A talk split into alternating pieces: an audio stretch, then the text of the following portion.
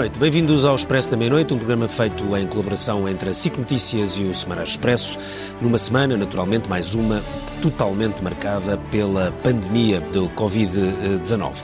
Agora também muito com foco na economia, quando estamos a pouco mais de uma semana daquilo a que chamamos timidamente, e ainda com algumas dúvidas, a reabertura ou o fim de alguma parte do confinamento a que estamos votados desde uns dias antes da declaração do estado de emergência. Já se percebeu agora, são notícias mesmo de há poucos minutos, já dadas por vários órgãos de comunicação social, nomeadamente o Observador o Público e também a Lusa, de que vamos sair do estado de emergência para entrar no dia 2 à meia-noite, ou seja, no dia 3 às 0 horas, de sábado para domingo da próxima semana, no chamado estado de calamidade. Ou seja, saímos do estado de emergência, uma situação absolutamente excepcional do ponto de vista constitucional, mas que foi renovada duas vezes, para um estado de calamidade, uma situação, apesar de tudo, menos uh, radical, mas que ainda assim permite uma série de medidas de exceção por parte das autoridades, nomeadamente os controlos de circulação entre conselhos, que já se percebeu vão ser novamente decretados para o próximo fim de semana longo, que seria o fim de semana do 1 de maio, dia 1, 2 e 3. Ou seja, saímos assim de um estado para entrar noutro, onde vamos tentar reabrir a economia. É isso que vamos falar neste uh, programa, também partido, partindo das decisões, sempre um pouco obscuras, do Conselho Europeu ontem em uh, Bruxelas, que constituíram pela primeira vez uma enorme bazuca com dívida emitida pela Comissão Europeia. Essa é talvez a grande novidade, mas o resto, os detalhes, ainda estão todos por saber. Para este programa, uh, convidamos a Luísa Meireles, minha ex-colega do Expresso e agora diretora uh, de informação da Lusa, é jornalista e acompanha há muitos anos, acompanhava nomeadamente aqui no Expresso, os assuntos europeus. O Manuel Caldeira Cabral, é professor de Economia, agora membro da entidade reguladora dos seguros, foi ex-ministro da Economia no anterior governo do Partido Socialista e depois, em Skype, a partir eh, portanto, fora dos estúdios, naturalmente. O António Pires de Lima, eh, que também é gestor eh, e foi Ministro da Economia, aliás, precedeu no cargo ao Manuel Caldeira Cabral, que está aqui no estúdio, e também o João Silvestre, nosso colega aqui na redação do Expresso, editor de Economia e que tem estado em casa, muito bem comportado todas estas semanas e sempre a conseguir que o jornal continue a sair. Vamos fazer um curtíssimo intervalo e vimos já a seguir então para o arranque do programa.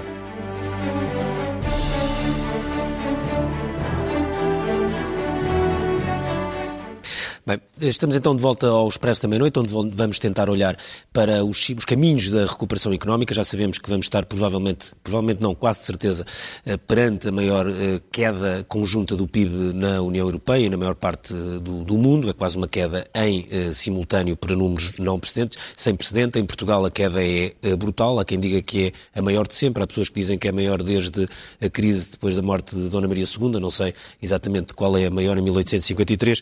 Luísa, Ontem houve uma decisão sem precedentes uh, na União Europeia de criarem, de facto, uma bazuca. Foi, aliás, uma reunião muito rápida, ao contrário daquelas reuniões do Conselho que nunca mais Sim. acabam. Mas depois, quando se foi perceber, quando se foi olhar para os detalhes, percebeu-se porque é que foi tão rápido. Ou seja, chegaram a um acordo muito importante. É a primeira vez que a Comissão Europeia vai emitir dívida. Mas depois, quanto, como, como é que se aplica, quem é que tem direito, por quanto tempo, não ficou muito claro. É, é uma é. boa notícia ou estamos ainda uh, sem perceber se há de facto, se a União Europeia vai dotar os Estados de, de capacidade orçamental para atacarem uma crise económica desta dimensão? Hum, eu acho que foi um pouco das duas coisas. Primeiro, eu acho que, na verdade, eles concordaram em, em concordar e, portanto, em pôr, em, pôr, em pôr de lado as suas divergências e até, acho que, enfim, porventura, devido a alguma um, maneira mais uh, inteligente de direção dos trabalhos. Mas em relação ao, ao resultado em si, uh, e para utilizar uma metáfora do Primeiro-Ministro, que antes dizia que não sabia se era uma fisga, se era uma, uma bazuca, um, agora uh, também ficámos um pouco na dúvida se seria uma bazuca ou uma pressão de ar, não é? Tal como uhum. ele disse. Uh, efetivamente, nós é bom que tenha sido uma verba, aparentemente, ainda se vai saber uh, a sua dimensão, portanto, 1,5, 1 bilhão e meio ou não, mas enfim, a dimensão, como serão obtidos esses dinheiros, como será obtido esse dinheiro, de que forma, se financiamentos, do, de, como serão depois financiados os Estados, como é que esse financiamento, sendo de emissão da dívida, sendo emissão de dívida da Comissão Europeia, uh, como é que isso vai ser garantido? Se os empréstimos, se, o, se, as, se as garantias de Estado, dos Estados, ou será garantido pelo orçamento da União Europeia? Enfim, e depois, o tal busilhos da questão que é saber como é que isso será como é que serão os Estados financiados, se por empréstimos, se por transferências, uh, ou seja, a fundo perdido ou não. Uh, a dívida perpétua, uh, como queria, como queria, como falou o primeiro o primeiro-ministro espanhol, espanhol enfim, que seria enfim uma, uma, dívida a longuíssimo prazo, não é? Como enfim nós se, nos lembrarmos que na, na última bancarrota do século XIX na, na, sequência da nossa reestruturação da dívida em 1901, de, acabámos de apagar, que eu lembro-me disso no tempo de Guterres, ou seja, em 2001, uh, eh, nós percebemos que existe, existem dívidas que, que nos Sim, ultra, há, que ultrapassam a nossa vida. Dívidas, é? Há é, dívidas perpétuas. Há dívidas perpétuas. E por isso, uh, tudo isto é ainda uma, uma grande incógnita. E para países que, como Portugal, a Espanha, a Grécia, a Itália, que estão uh, neste, que já, enfim, menos a Espanha, mas que estão na, uh, com dívidas bastante altas, é na verdade angustiante perguntar-se como é que isto se vai, como é que isto se vai desenvolver e para Portugal, uh, que dependemos absolutamente da União Europeia para desenvolver o tal programa de estímulo que o governo diz que quer um, uhum. implantar, fica-se sem saber uh, com que é que se vai contar, efetivamente. Okay. António Pires Lima, um, eh, depois do que aconteceu ontem do Conselho Europeu, que se percebe que é uma arma de grande dimensão, mas ainda falta definir tudo, só no dia 6 de maio é que será apresentada, um, com a dependência que, o, como a Luísa Meireles disse, que um governo como o português, um Estado como o português tem uh, dos fundos comunitários, porque não tem capacidade uh, para se endividar sozinho por causa do risco que corre de fazer disparar a dívida pública, nós temos tempo para estar à espera ou este tempo pode ser absolutamente mortal para uma economia como a portuguesa? Uh, muito boa noite. Uh, bom, eu acho que, apesar do mecanismo de apoio da Comissão Europeia, de Bruxelas, a resposta nesta crise, até porque é uma crise simétrica, quem todos os países, todos somos vítimas desta eh, pandemia e dos efeitos económicos devastadores que provoca, é uma resposta que seguramente vai eh, surgir de uma forma mais rápida uh, do que aquilo que aconteceu em crises anteriores. Aliás, o poder de fogo já foi de alguma forma lançado pelo próprio Banco Central Europeu. Uh, nós continuamos, enquanto Estado, a financiar uma taxa de juro inferior a 1%. A taxa de juro aumentou de 0% para 1% desde que esta crise começou, são taxas de juros completamente diferentes daquelas a que o Estado português eh, se teve de financiar eh, antes de pedir a assistência eh, financeira. Também por esta crise envolver todos os países e por, de alguma forma, nesta crise, esta crise ter afetado, do ponto de vista económico e do ponto de vista sanitário, de uma forma devastadora, grandes países da Europa, como é França, de Espanha e, e de Itália, eu creio que uh, será muito difícil a União Europeia uh, sair viva desta crise se não se encontrar uma solução uh, razoavelmente poderosa para fazer face aos desafios com que estamos confrontados. Desafios do ponto de vista de saúde pública, obviamente, mas desafios com uma dimensão que nunca conhecemos antes do ponto de vista uh, económico. É evidente, uh, Ricardo, que tem toda a razão, o facto de Portugal ser um país uh, muito endividado, ou ainda muito substancialmente endividado, de ter uma dívida pública que é cerca de 115% do PIB antes desta crise, faz com que Portugal esteja muito dependente dos apoios europeus para poder financiar a nossa economia, as empresas, nomeadamente ao nível daquilo que são uh, injeções diretas uh, do ponto de vista orçamental. Uh, eu tenho vindo a, a defender que seria necessário que neste período de emergência o Estado pudesse apoiar as empresas, não só por medidas de linhas de crédito com avalos do Estado, mas também por medidas que permitissem evitar pagamentos fiscais, pagamentos de contribuições sociais às empresas, à generalidade das empresas, durante este período de emergência, durante um período de dois, três meses, até que a economia possa começar a retomar gradualmente. Mas é evidente que esse poder do Estado está muito, muito uh, dependente daquilo que venha a ser o montante das ajudas que a União Europeia possa prestar a um Estado como Portugal, como Portugal e também do mix. Uma coisa é uh, uh, sermos apoiados por, por dívida, que terá de ser paga, espera-se que no mais longo prazo possível, para, como estava a dizer a Luísa Meireles, não contaminar aquilo que é o risco, a taxa de juro da dívida que já temos uh, extra-Covid, que é uh, significativa, mas também com ajudas a fundo perdido. E se essas ajudas a fundo perdido financiadas pelo orçamento plurianual da Comissão forem substanciais, é, é mais possível ao Estado transferir essas ajudas diretamente para as empresas, nomeadamente de uma forma mais automática, como é aquela que eu tenho vindo a defender, abdicando de receitas fiscais eh, e, nomeadamente, das contribuições para a segurança social, que estão diretamente relacionadas com a capacidade das empresas eh, manterem emprego. Uh, Manuel Caldeira Cabral, uh, do ponto de vista económico, o Manuel deu aulas muitos anos, uh, ninguém está preparado para aquilo que se chama uma interrupção do, enfim, do circuito económico totalmente. Quer dizer, de repente interrompe e interrompe em todo o lado ao, ao mesmo tempo.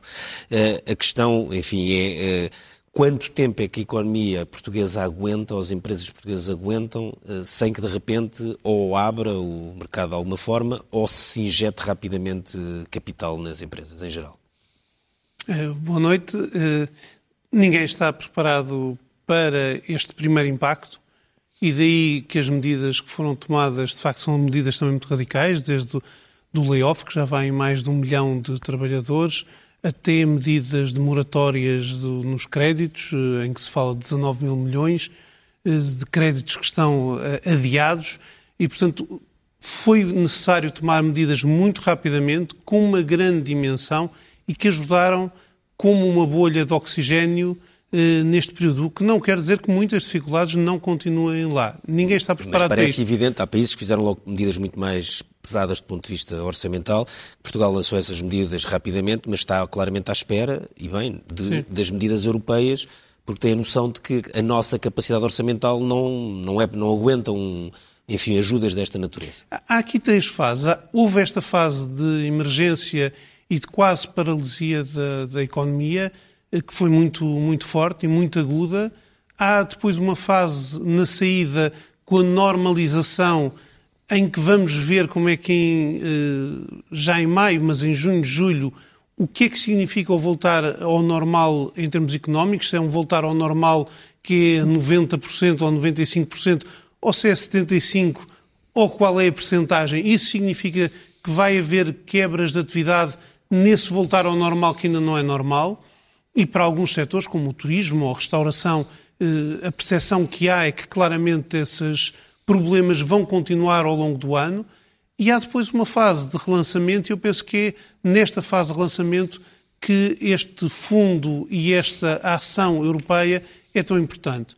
O que acontece é que nesta primeira fase os países gastaram já muitas munições, muito do seu espaço orçamental, que é limitado, foi já gasto nesta primeira ação, que era essencial, porque senão depois já não havia nada por que puxar na segunda fase. Era preciso salvar, evitar que as empresas fechassem, evitar uma subida maciça do desemprego, para que depois se possa entrar numa recuperação e ter essas empresas ativas uhum. para a uhum. recuperação.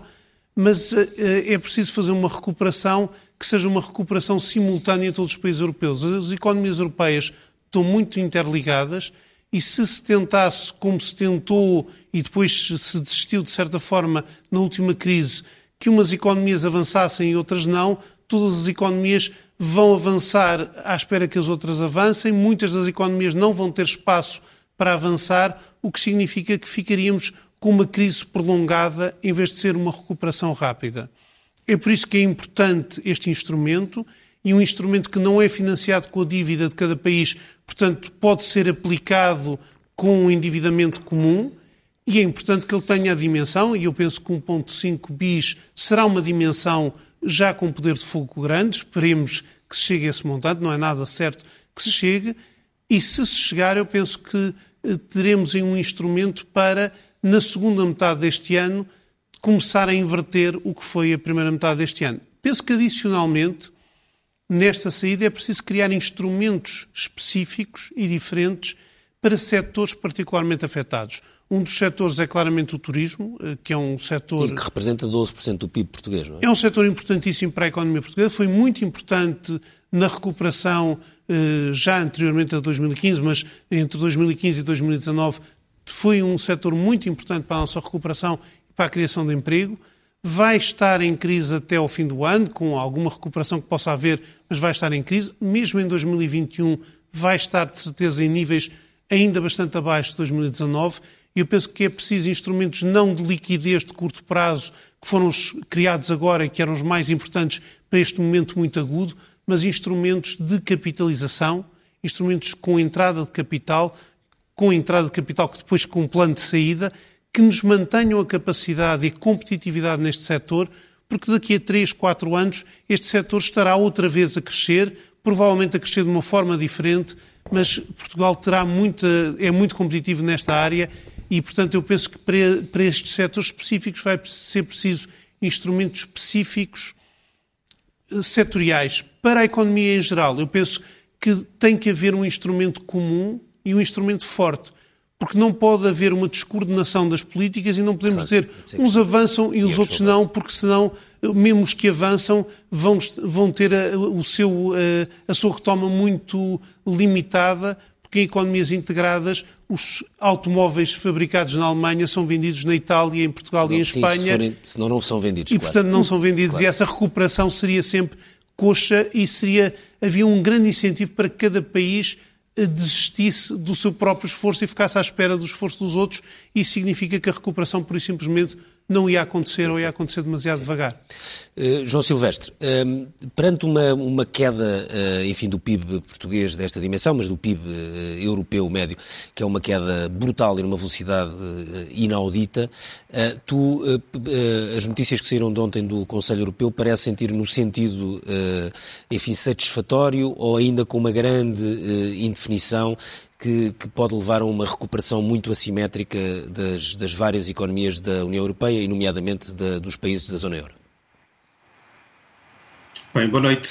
Uh, quer dizer, eu acho que, em termos de sentido, o sentido é o correto. Ou seja, como dizia, como dizia a Luísa Meireles, o problema está depois nos detalhes, em perceber exatamente, em primeiro lugar, qual é a dimensão do fundo, que é importante perceber isso. E depois, em segundo lugar, como é que o dinheiro desse fundo vai ser usado e como vai chegar aos países. E aí há uma, há uma questão importante perceber se, é, são empréstimos ou se, são, se é dinheiro a fundo perdido, serão as tais subvenções, ou se é um misto dos dois.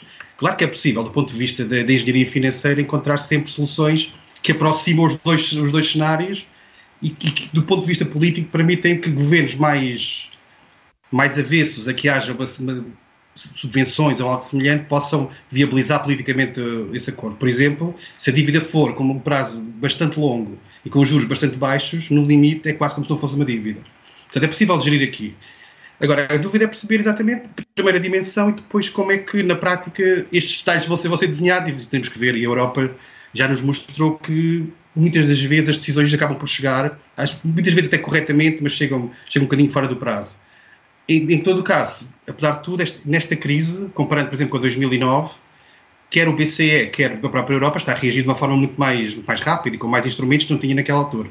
A minha dúvida maior nem está tanto na questão da, do, do pós-crise, pós ou seja, nós temos aqui dois momentos, de facto, aliás, o Manuel Caldeira Cabral dizia precisamente isso, portanto, há umas medidas de, de imediatas, quase de, de, oxigênio para a sobrevivência das empresas, das, das famílias, etc., com os tais moratórios, com as linhas de crédito, para que esta fase de, de confinamento possa ser ultrapassada, depois vamos ter uma fase de recuperação que é esta, que necessitará e demorará bastante tempo, dependerá, obviamente, da dimensão da queda, mas demorará algum tempo e que precisará do tal fundo. Mas há um terceiro nível que a mim parece preocupante, que é há uma dívida dos países que já existia, alguns deles bastante altos, como é o nosso caso, mas como a Itália, como a Espanha, não tanto, mas também já está próximo dos 100%, ou de, da Grécia ou de outros países europeus, que já existia, que já está a aumentar e que já está sob alerta quer dos mercados financeiros, quer das agências de rating. E esse problema nada, nada impede. Ainda hoje nós vimos, por exemplo, a, a Standard Poor's que já não, não baixou ratings, mas que já pôs sob alerta algumas dívidas soberanas europeias, entre elas a portuguesa. Portanto, reveu aquilo que se chama o Outlook. Ou seja, nós podemos, mesmo havendo um fundo de recuperação relevante, nada impede que, dentro de alguns meses, no final deste ano, início do próximo, perante dívidas de 150% do PIB ou algo semelhante, voltemos a ter uma, uma, situação parecida àquela que vivemos em 2010, 2011. Temos, é, é verdade, o Banco Central Europeu que tem neste momento uma bazuca, um instrumento poderoso que pelo menos garante tempo e, e, impede que haja alguma pressão adicional nos mercados, mas temos visto no último mês subida de juros quer de Itália, quer de Portugal, ainda para níveis, obviamente, não, não excessivamente altos, estamos a falar de valores à volta de 1% há 10 anos em Portugal, que são valores pós-histórico bastante, bastante baixos, mas são, mas são valores que, a qualquer momento, como nós já vimos, os mercados rapidamente mudam, mudam de opinião, olham para as contas dos países, percebem que a dívida aumentou, os déficits agravaram-se, o crescimento não está a ser tão rápido como se esperava, e de repente os juros sobem, portanto podemos ter aqui um problema que eu acho que não está calculado por nenhuma das medidas que está neste momento em cima da, em cima da mesa europeia, eventualmente só uh, tal, tal linha de crédito calcular do, do MED, do Mecanismo de Estabilidade Europeu, mas que estará, não só a dimensão não é extraordinariamente relevante, como a tal condicionalidade associada e o estigma que pode trazer aos países pode levar a que nenhum país queira, queira usar e, portanto, não me parece que seja uma solução para esta, para esta situação.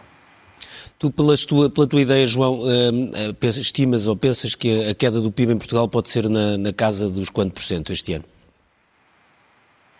Isso é, é difícil dizer, mas eu, eu, eu, diria se. Não tenho nenhum modelo de previsão, como é óbvio, tenho visto vários números, não são muito diferentes. Uh, variam, obviamente há números que vão desde os 5, 6% até uma queda de 20%. Eu diria que qualquer coisa dentro de um dígito só já é, já é, já é uma vitória, porque a situação vai depender muito, obviamente, do tempo que durar este confinamento, cá dentro e lá fora, porque a nossa economia, obviamente, pertence a um espaço europeu e mundial e nós estamos a viver uma crise que, desse ponto de vista, é, quase única, ou, será até única, que é uma, uma, sincronia perfeita de uma paragem das economias todas ao mesmo tempo, não há sequer almofadas que possam, possam gerir isso. E depois há de perceber como é que as empresas, no, no pós, pós-confinamento, estarão em condições de produzir. E eu tenho muitas dúvidas, por exemplo, cenários em que, em que prevejam que uma empresa possa funcionar, mas com, com por exemplo, vamos por hipótese, um restaurante que tem 100 eu tenho dúvidas que, mudando a escala de produção de das empresas, as empresas sejam viáveis com meia produção ou com 75%. E, portanto, podemos passar do 100 para o zero. E não, partir, não, é, não é possível, em muitos casos, conseguir que as empresas produza com um nível de escala intermédio entre o 100% e o zero. E isso é difícil garantir neste momento que, como é que vai estar a economia nessa altura. Mesmo a questão do turismo para nós é muito importante, tem muitas dúvidas, desde logo com, com, com, aquilo que se passa no setor da aviação, que tem exatamente o mesmo problema. Ou seja, se os aviões tiverem uma lotação que é inferior àquela que é normal, teremos subida de preço de bilhetes e, no limite, viagens que não são rentáveis e as, as companhias não vão fazê-las. Portanto, há, há, muitas dúvidas aqui que eu não me arriscaria a fazer o valor, mas diria que ficaria contente se a economia caísse a menos do que 10%. João. António Pires Lima, os, os, os, países europeus estão a ensaiar várias estratégias de, de, de, abertura, enfim, relativamente parecidas, uns vão mais à frente, o que é eventualmente uma vantagem para Portugal ver o que é que acontece uh, noutros países. Uh, a Áustria já começou a abrir algumas coisas, a Dinamarca, a República Checa, uh, a Alemanha também já está a abrir, outros países estão a atrasar um pouco. Portugal parece que, enfim, uma, enfim, já tem uma estratégia para a educação, é uma estratégia bastante diferente da maior parte dos outros países, mas no resto está aparentemente, só para a semana é que, estão, é que é exatamente explicado, mas vai começar pela abertura do comércio, aquilo que chama o comércio de bairro, o comércio mais uh, local, uh, a partir de, de 4 de maio, ainda não se percebeu exatamente as regras, mas no fundo será, uh, provavelmente, como estão abertas hoje as farmácias, os, os mini-mercados, as mercearias, os talhos, etc. Parece-lhe a estratégia correta e que, que impacto é que acha que isso tem na economia? Começar pelo, pelo pequeno comércio, o comércio mais de proximidade. O, o, o Manuel Caldeira Cabral falou de dois setores importantes, o, o turismo um, e a restauração, que uh, estão a sofrer muito, porque estão um, com, com estado de emergência. Uh, eu acrescentaria a esses setores, entre outros, o comércio uh, e, e por isso, uh, isto é, uh, empresas de comércio pequenas, médias ou grandes, porque às vezes, quanto maior é a nau, maior é a tormenta também, uh, terem de parar totalmente de um dia para o outro, como aconteceu nesta área, é de uma violência económica enorme. por outro lado, o comércio, ao longo do último mês, que esteve aberto, hipermercados, supermercados, mercearias, livros serviços, farmácias, tem demonstrado que é possível viver e, e trabalhar com, com o vírus. Portanto, tanto pelo estado de necessidade, até porque as pessoas precisam de voltar a consumir, precisam de voltar ao barbeiro, ao cabeleireiro, precisam de voltar a comprar roupa, precisam de voltar a, a, a, a ter uma vida, tanto quanto possível, eh, normal. Eh, como pelo estado da própria necessidade do setor, que é um setor que vai também necessitar de, de, de grandes apoios, um, de grandes apoios, as medidas que até agora foram decretadas de apoio para além do layoff simplificado, do meu ponto de vista, não são suficientes. Por exemplo, pedir ao comércio que atrase pagamentos de rendas uh, quando não esteve aberto por decreto uh, não é uma solução, tem que se encontrar outro tipo de solução. Eh, e, portanto, eu creio que é eh, realmente muito importante, tanto por necessidade dos consumidores como por necessidade do setor, que se reabra o setor gradualmente eh, durante o mês de, de maio. Portanto, penso que essa prioridade está, está bem definida e, e, creio que o comércio já provou, aquele que esteve aberto, que é possível de uma forma rápida, os portugueses são, são de facto, têm demonstrado uma enorme capacidade de adaptação e também de obediência a este estado de emergência, que é possível abrir com, com, com segurança. Nós uh, temos eh, espaços de mil, dois mil, três mil metros que estão abertos e as pessoas estão a circular por esses espaços, estão a fazer compras, estão a assegurar, digamos, a sua subsistência do ponto de vista alimentar durante este mês e meio de confinamento. E, portanto, penso que este é um setor que realmente merece, merece prioridade, mas eu, eu eh, tendo como restrição o, o, o tema fundamental da capacidade de resposta do Serviço Nacional de Saúde, eu, eu, eu acho que é uh, fundamental que a economia, de uma forma geral, reabra entre o princípio de maio e o mês de junho, em Portugal e nos outros países europeus, porque uh, verdadeiramente uh, ninguém tem capacidade para, em nome de regras sanitárias muito, muito radicais, não estou a dizer que o confinamento não tenha sido absolutamente necessário neste período, obviamente, eh, mas não é possível manter eh, a economia neste estado de coma muito mais, muito mais tempo.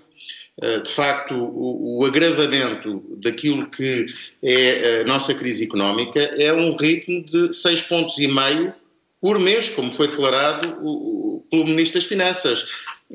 A Presidente do BCE ontem, segundo relatos, abriu a reunião eh, dando nota de que a recessão na Europa este ano pode atingir 15%. Eh, eh, Espanha, o Banco Central de Espanha, ontem fez uma previsão de uma queda do PIB em Espanha de 13%. Nós vamos ter uma recessão profunda em Portugal no segundo trimestre, mas também no terceiro trimestre, porque uma boa parte da nossa economia no verão vive do setor da hospitalidade. Não são só os hotéis, é a restauração, são os eventos, é a cultura. Um, eh, representa mais de 20% do PIB das economias mediterrânicas, incluindo uh, Portugal.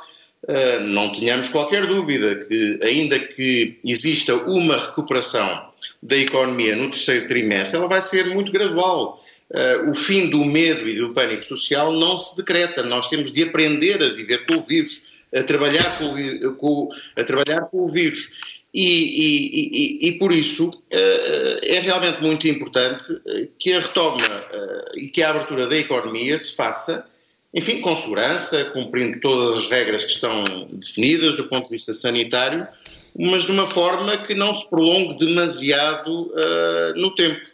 Um, creio que, aliás, esse sinal está a ser dado pelos próprios países muito mais ricos que Portugal e com menos dívida que Portugal, a Áustria, a Alemanha, a Suécia, os países do norte da Europa, já estão a reabrir a sua economia, uh, porque têm consciência que nós não podemos viver muito tempo confinados em casa. e, portanto, eu sou partidário de, com segurança, com uso de máscaras, tomando as medidas nas empresas para que as pessoas possam ser avaliadas do ponto de vista de temperatura, possam manter a distância social, que a economia reabra e tenho algumas dúvidas, para pegar num tema que o Ricardo estava a comentar, que a medida que foi tomada relativamente à reabertura das escolas, que obriga as crianças, quase todas, do básico e do secundário, estar fora da escola e, portanto, em casa, supõe-se, até ao mês de setembro, eh, se justifique, não só por, porque as crianças estão relativamente imunes, eh, podem ser infectadas, mas não têm tantas consequências, do ponto de vista de, de, de, de, a infecção, portanto não há, não há mortes em Portugal abaixo dos 40 anos pelo coronavírus, mas também porque mantém muitos pais agarrados em casa e ao teletrabalho numa situação que, uh, do meu ponto de vista, uh, não é muito razoável para quem tem necessidade de retomar a sua vida económica e empresarial. Eh, este ponto é importante, Luísa. Houve, houve, muita crítica interna, mas também na altura estava tudo entretido com outras coisas, que foi na, na, na maneira como os países eh, enfrentaram o coronavírus, porque cada um foi, tratou da sua vida como podia, eh, não se ajudaram uns aos outros, Sim. não conseguiram coordenar eh, praticamente o fecho de fronteiras, com o caso de Portugal e Espanha até foi uma exceção, a Dinamarca fechou sozinha, eh, quando os outros ao lado diziam que não era preciso, enfim, foi um caos. Agora, um caos, no fundo, foi cada um por si. Eh, agora, a Comissão Europeia estava a tentar que houvesse alguma coordenação na abertura, mas a verdade é que também não está não está a haver. Eu até ponho de lado o caso da Suécia, porque é um caso completamente diferente. O António Pires Lima falou, mas a Suécia não chegou sequer uh, a fechar a sua economia, fechou as escolas só a partir dos 16 anos, mantém tudo o resto uh, praticamente a funcionar, com exceção de concertos e coisas assim mais que juntem mais, mais pessoas, salas de espetáculo, etc. Mas a verdade é que esta pressão de abertura da economia Uh, está a aumentar de país para país, mas já está cada um a avançar uh, como quer, e nomeadamente, como nós vemos, países bem mais ricos do que nós, com uma capacidade de emissão de dívida brutal e que já estão a avançar. Áustria, uh, República Checa, Dinamarca, a Suécia, a Noruega, a Noruega não pertence, Sim. mas todos esses países, a Alemanha, etc. Sim, mas eu acho que isso também depende, quer dizer, isto é um trade-off, não é? Entre a tal saúde e a economia. Sim. Uh, okay, numa primeira fase não foi. Numa primeira fase foi uma decisão de completamente, uh, travar para tentar e para tentar Aguentar, que não colapsassem os sistemas de, de, de saúde, saúde, como vimos acontecer na Lombardia, em Madrid, em, em, Barcelona ou, por exemplo, em Nova Iorque. E foi isso que tentámos fazer aqui e com êxito, não com é? Êxito, sim. Uh, porque até agora é isso que, é isso que, se, tem, que se tem verificado. Agora, em relação aos vários países europeus, um, aquilo que eu acho preocupante é que é verdade que isto é uma crise, como se diz, um choque simétrico, mas uh, os efeitos não são em cada país, uh, não são simétricos, não é? E, e, se nós pensarmos que a bazuca do BCE são 750 mil milhões para todos e que só a Alemanha vai gastar 750 mil milhões, portanto é exatamente a mesma quantia, para uh, verter sobre a sua economia, e que cada empresa alemã com menos de 250 trabalhadores vai ter direito a um cheque a fundo perdido de 800 mil euros, uh, rapidamente se percebe que quando se começar a inverter a curva da, da, da recuperação, um, que há países que vão disparar antes de outros. Que vão disparar antes de outros, se bem que, como também uh, uh, penso que a, a chanceler Merkel está perfeitamente ciente disso, aliás, disse-o, uh, também não vale de nada se os outros países uh, se os outros Sim, países que é não que o Manuel estava a dizer, se, se, produzirem carros alemães e não tiverem para onde exportar desde a China até aos Estados Unidos, é um bocadinho é difícil que alguém os compre. Um, o que eu acho angustiante para nós em particular, eh, quando, nós, quando por exemplo se fala nesta, o, o, o, quando será esta, esta, esta bazuca ou, ou a dimensão do tal fundo, é que eu acho que efetivamente Uh, provavelmente não vai estar uh, o dinheiro disponível antes de 1 de janeiro de 2021. Ou seja, se a partir de junho, tal como foi acordado no Conselho Europeu desta semana, uh, em princípio, a tal solução de emergência, que são os tais 540 mil milhões, que poderão ser para as empresas, para, as, para os layoffs, portanto, para as pessoas e para os serviços de saúde, um, isso poderá resolver.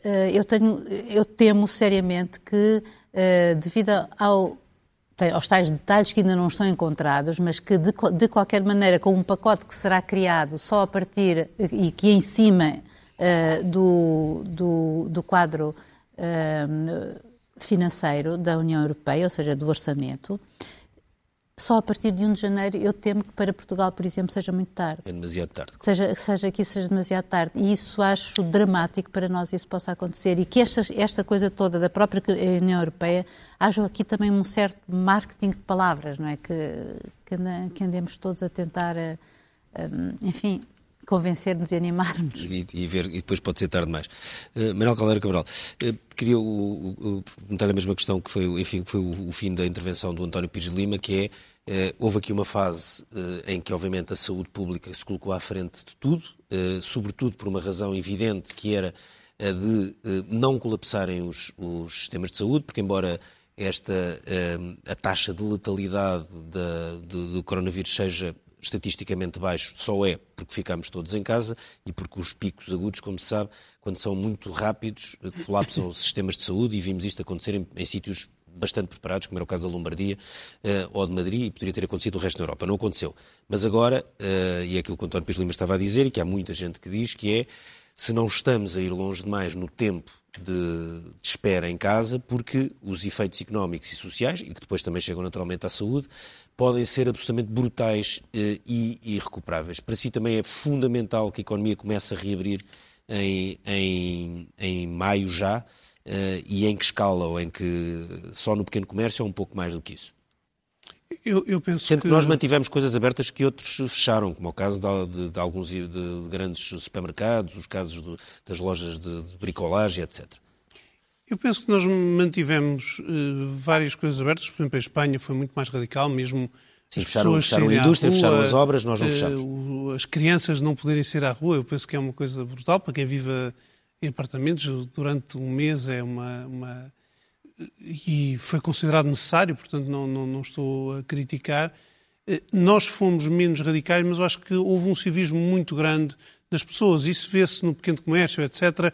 Quando é preciso só entrarem duas pessoas, só entram duas pessoas, não há tentativas de que entrem três. Eh, de facto, as coisas correram de uma forma muito ordeira e eu penso que isso dá bo um bom sinal para que se possa abrir eu penso que é importante haver uma abertura gradual, mas sólida. Seria muito mal que, abrindo tudo e as pessoas relaxando demais, tivéssemos que estar a fazer daqui a um mês, ou um mês depois de, de maio, um fechamento parcial ou novas medidas restritivas.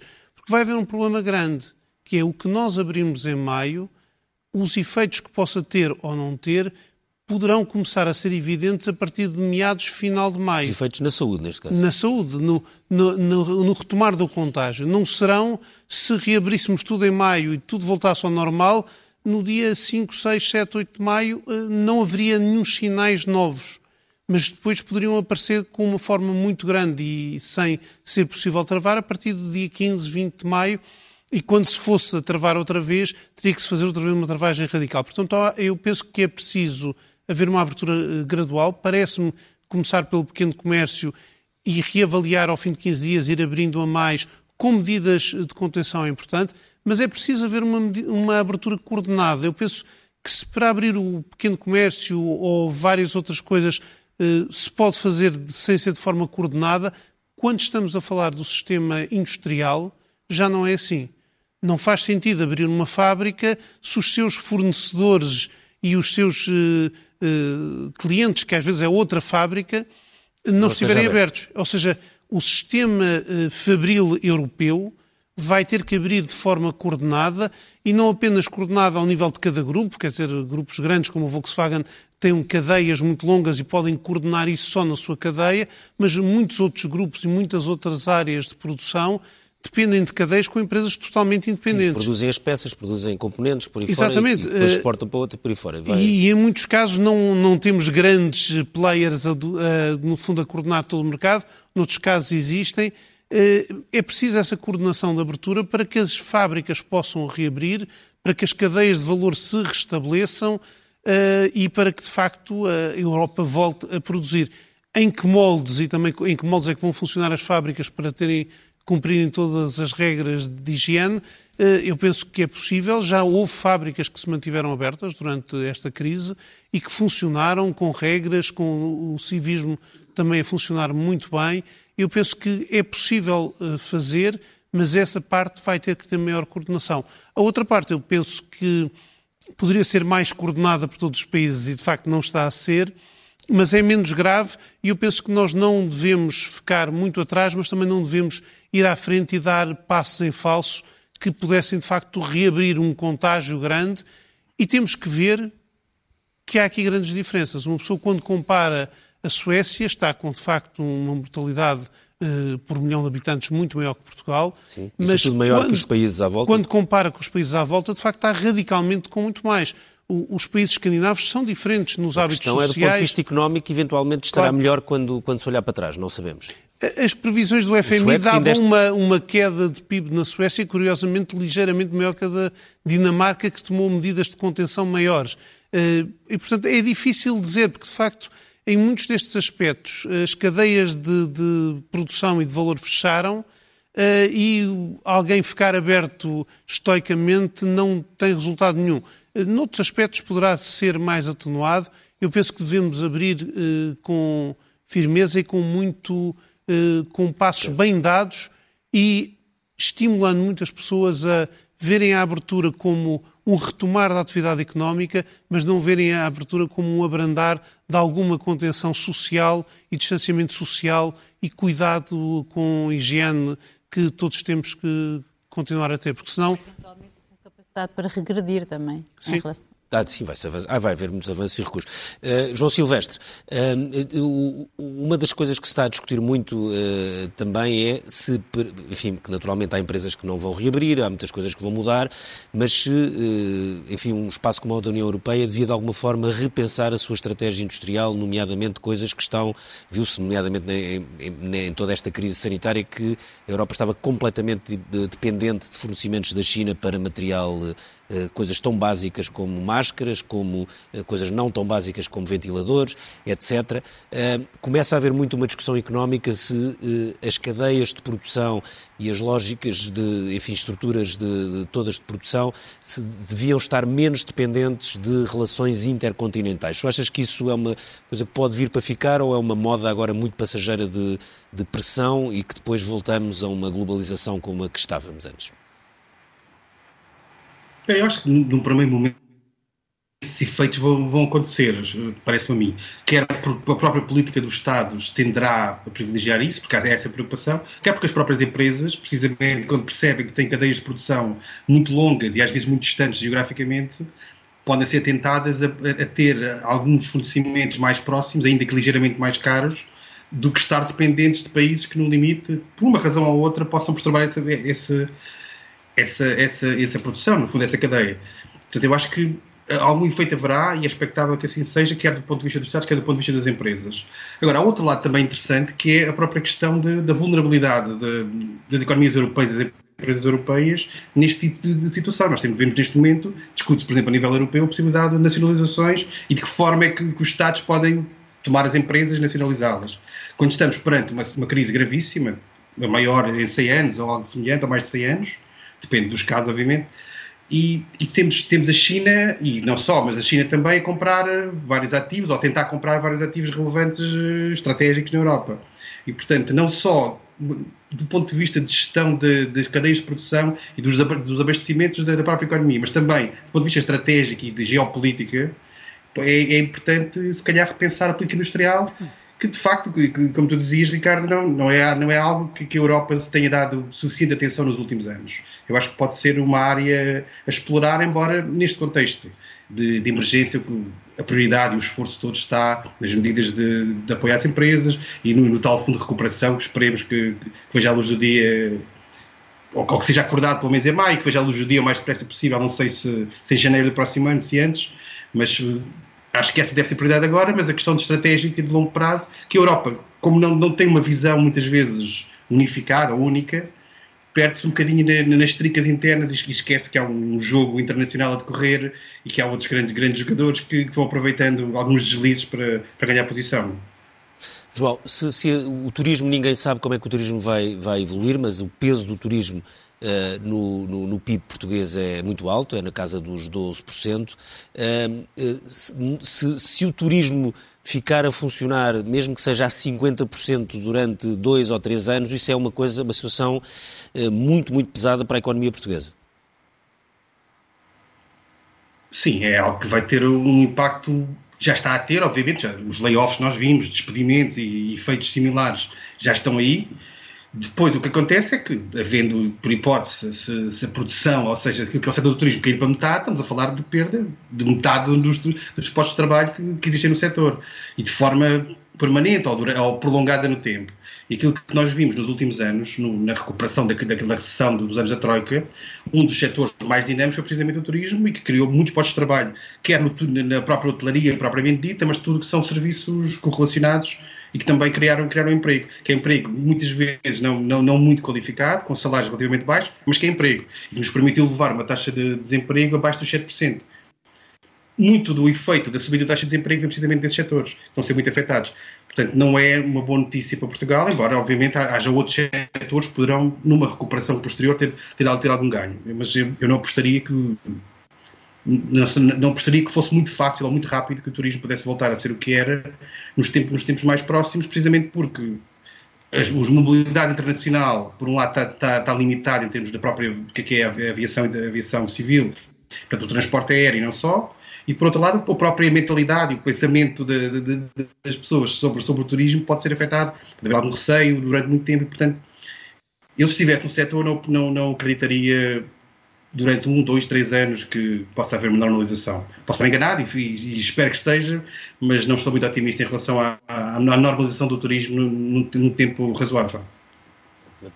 António Pires Lima, eh, na sua última intervenção eh, focou muito a questão de que eh, depois desta primeira fase de, de, de contenção e de prioridade total à proteção da, enfim, da saúde pública e sobretudo do não colapso, de evitar o colapso do, do Serviço Nacional de Saúde ou dos vários Serviços Nacionais de Saúde nos vários países, da capacidade hospitalar para ser mais, mais correta e sobretudo de internamentos e de internamentos em situações urgentes, que agora a prioridade tem que ser dada à economia, mantendo essa capacidade hospitalar eventualmente crescendo, porque estão a aumentar em vários sítios, hospitais de campanha e, e, e, por aí fora. Uh, acha que agora esse discurso começa a ser, enfim, mais aceite, e nomeadamente cá e noutros países da Europa, ou que ainda começa a haver muito, ou começa a existir ainda muita resistência também por parte dos maiores especialistas em saúde pública e epidemiologistas, porque estão a lidar com uma epidemia, enfim, absolutamente nova? Eh, eu creio que eh, houve muita informação que se foi ganhando ao longo dos últimos dois meses, ehm, já não só importada do caso eh, da China, mas daquilo que está a acontecer nos países europeus.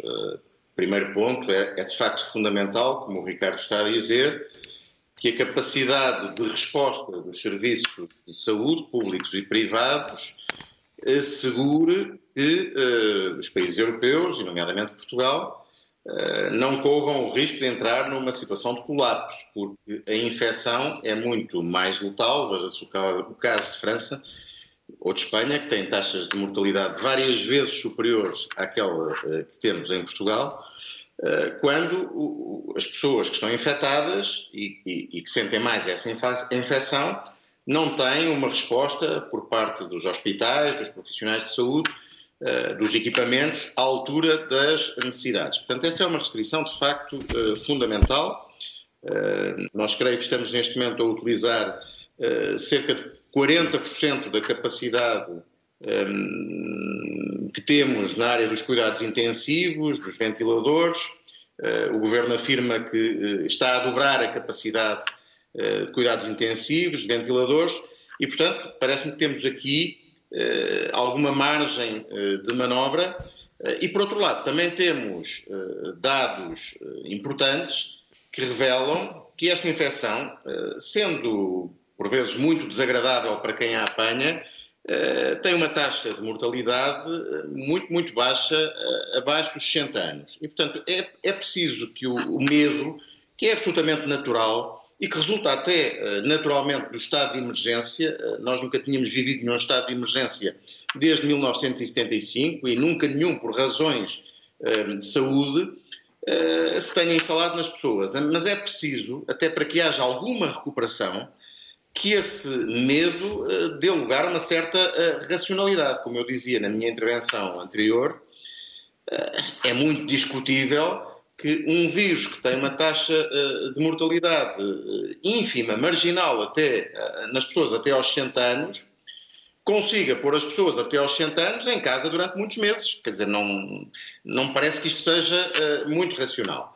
E, e, e, portanto, a primeira condição para que exista alguma recuperação é, de facto, que as próprias autoridades deem exemplo de como é que se trabalha, como é que se está em funções, como é que mantemos a vida para além do vírus, para além do medo.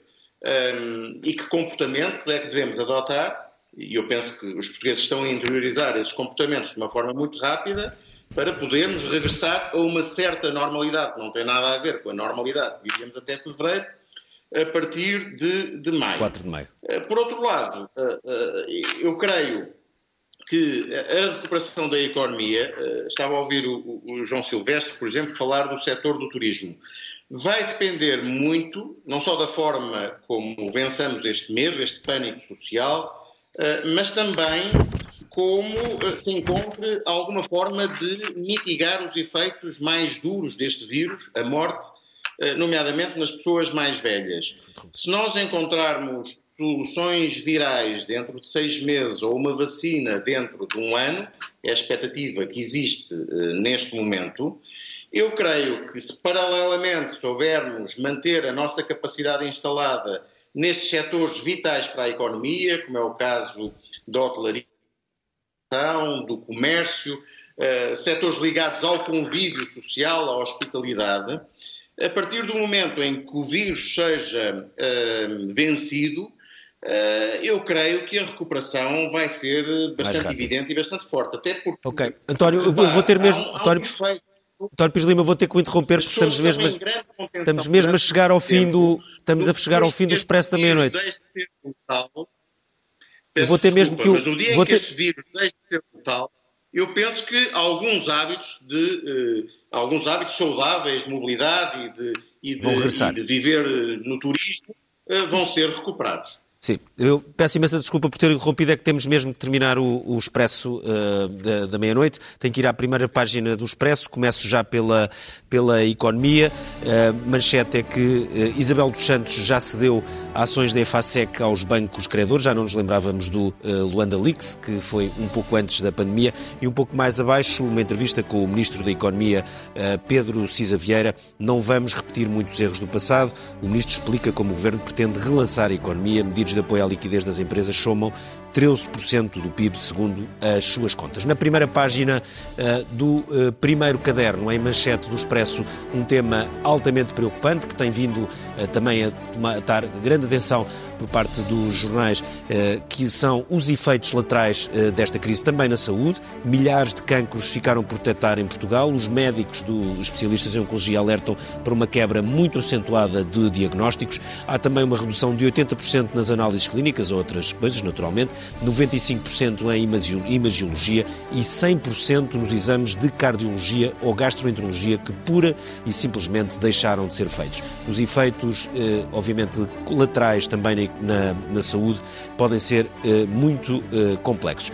À direita, nessa mesma primeira página, outra notícia, Mário Ferreira compra 30% da TVI, foi uma notícia que já fomos dando ao longo da noite. O empresário afirma amanhã ao Expresso que avança sozinho e com capitais próprios para trazer paz e garantias de crescimento à mídia eh, capital. Termina aqui o Expresso eh, da Meia-Noite. Nós voltamos dentro de uma semana.